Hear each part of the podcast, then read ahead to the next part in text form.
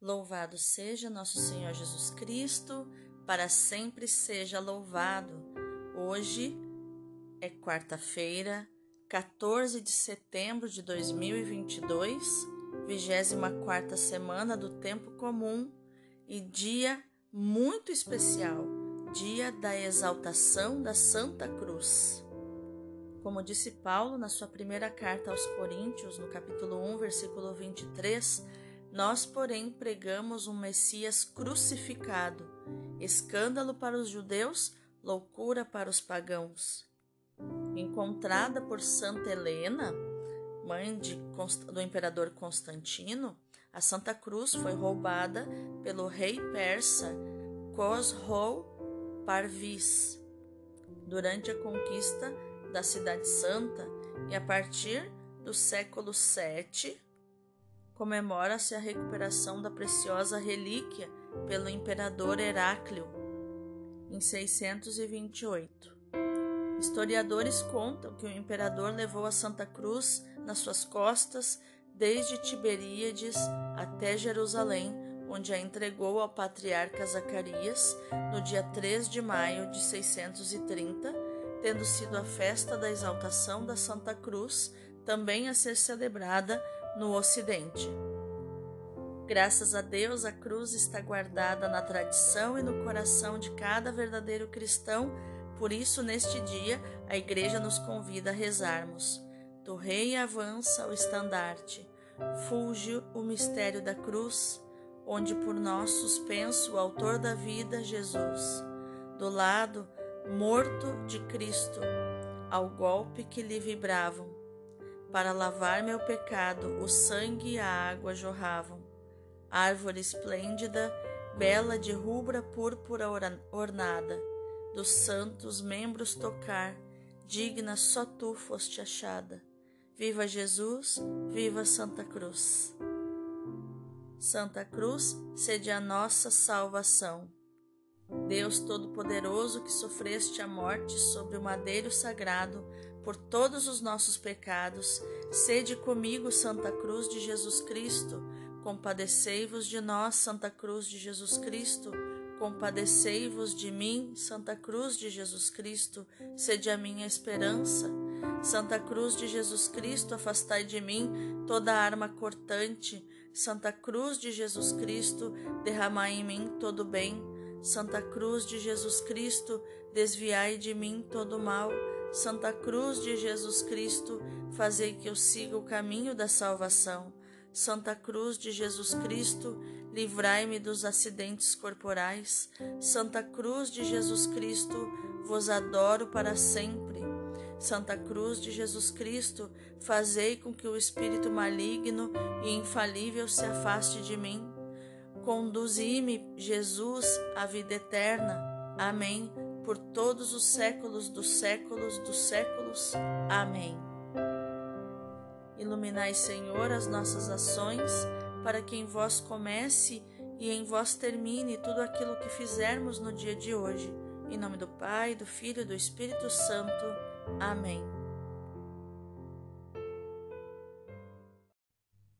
Senhor nosso Deus Todo-Poderoso, eu creio que Tu és a própria excelência por isso eu creio que és excelente em todas as tuas obras e que tens o melhor para mim.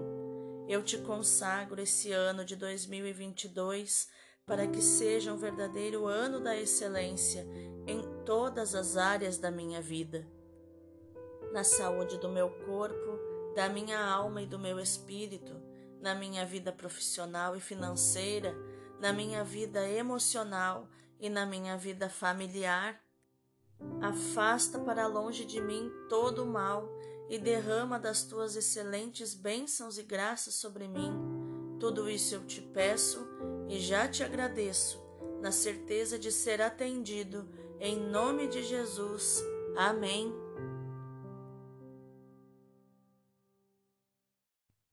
A primeira leitura de hoje é Números 21, do 4b ao 9.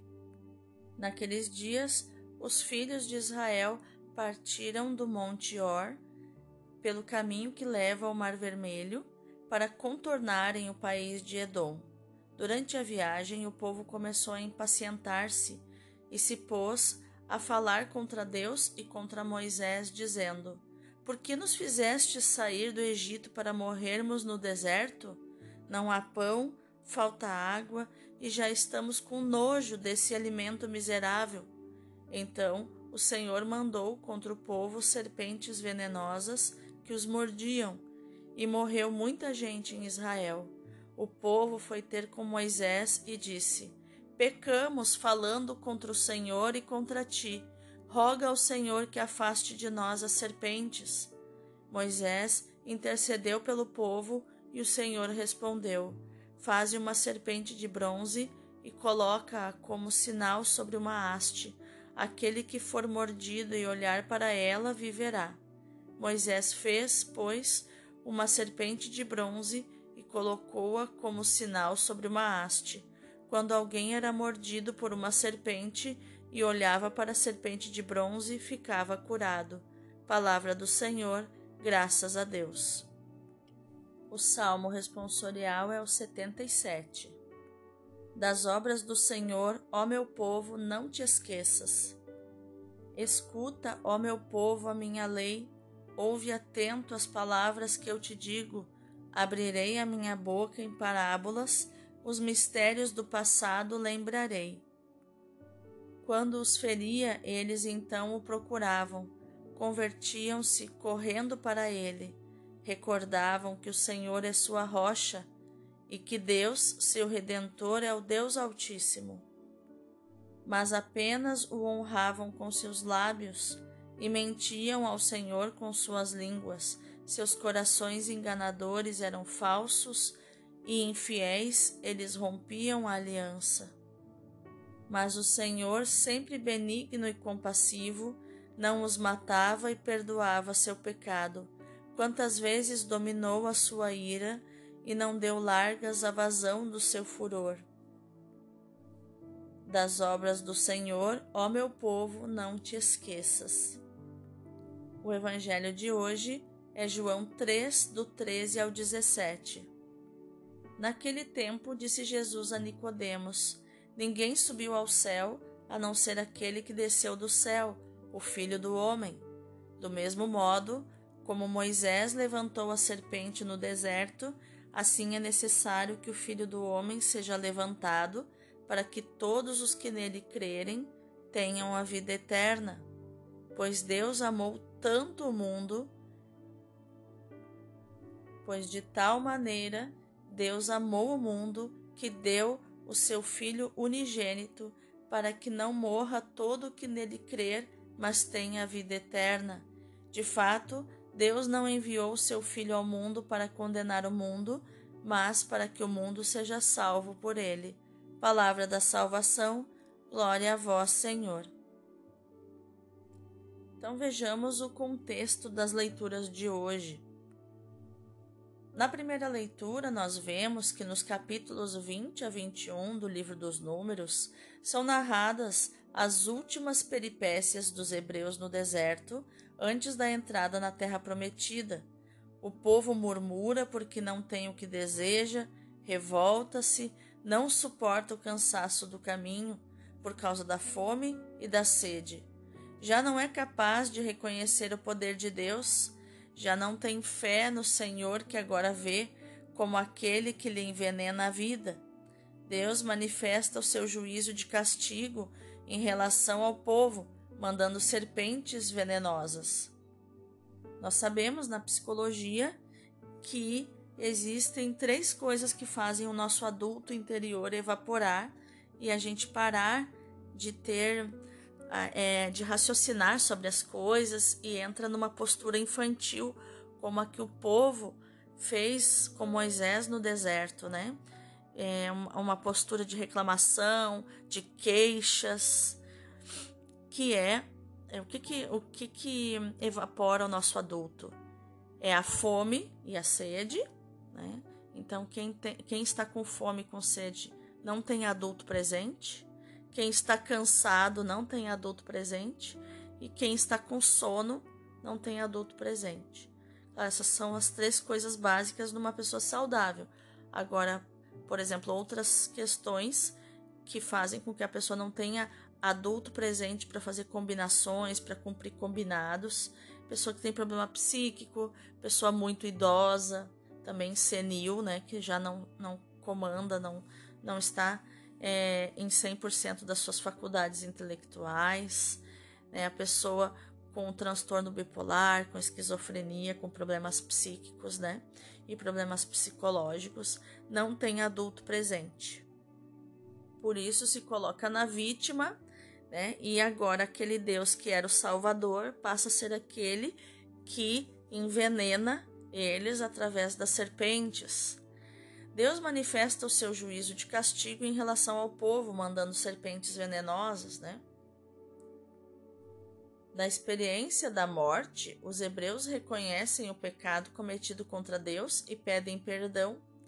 E, assim como a mordedura da serpente era letal, agora a imagem de bronze erguida sobre um poste torna-se motivo de salvação física para quem foi mordido. São João reconhece na serpente de bronze erguida no deserto por Moisés a prefiguração profética da elevação do Filho do Homem no alto de um poste de uma cruz, né, para fazer aqui a relação entre a serpente erguida num poste em formato de cruz com Jesus crucificado. Já no Evangelho de hoje, o texto faz parte do longo discurso com que Jesus responde a Nicodemos, apontando a necessidade da fé para obter a vida eterna e fugir do juízo de condenação. Jesus, o Filho do homem, provém do seio do Pai, é aquele que desceu do céu, o único que viu a Deus e pode comunicar o seu projeto de amor, que se realiza na, no sacrifício do Filho unigênito. Jesus se compara à serpente de bronze, lá, em, lá de Números 21, do 4 ao 9, afirmando que a plena realização do que aconteceu no deserto irá verificar-se quando ele for elevado na cruz para a salvação do mundo. Quem olhar para ele com fé, ou seja, quem crer que Cristo crucificado é o Filho de Deus, o Salvador, terá a vida eterna. Acolhendo nele o dom do amor do Pai, o homem passa da morte do pecado para a vida eterna. No horizonte deste texto transparece o cântico do servo de Javé, que é Isaías 52, a partir do 13, onde encontramos juntos os verbos elevar e glorificar. Compreende-se, portanto, que São João quer apresentar a cruz ponto supremo de ignomínia, que ignomínia significa uma grande desonra infligida por um julgamento público, uma degradação social, um opróbrio. É um caráter daquilo que degrada, humilha a pessoa, ação ou palavra de desonra que envergonha. Que Deus transforma em vértice da glória que, que é um vértice, né? Para você entender o que, que eu quero dizer. Vértice é o ponto em que convergem todos os lados de uma pirâmide, né? É aquele, é aquele cume, aquele ponto alto que Jesus se tornou da glória de Deus no alto da cruz, atraindo todos os olhares para ele.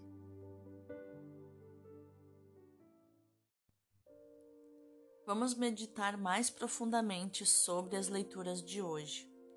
Jesus veio dar cumprimento à história do povo hebreu e à nossa história. Verificamos isso todas as vezes que lemos a palavra de Deus. De fato, como ele mesmo afirma, ele não veio abolir, mas dar pleno cumprimento à lei. Jesus é aquele que desceu do céu, aquele que conhece o Pai e que está em íntima união com Ele. Eu e o Pai somos um, ele diz em João 10,30. Jesus é enviado pelo Pai para revelar o mistério da salvação, o mistério de amor que se há de realizar com a sua morte na cruz. Jesus crucificado é a suprema manifestação da glória de Deus. Por isso a cruz torna-se símbolo de vitória, de dom, de salvação, de amor.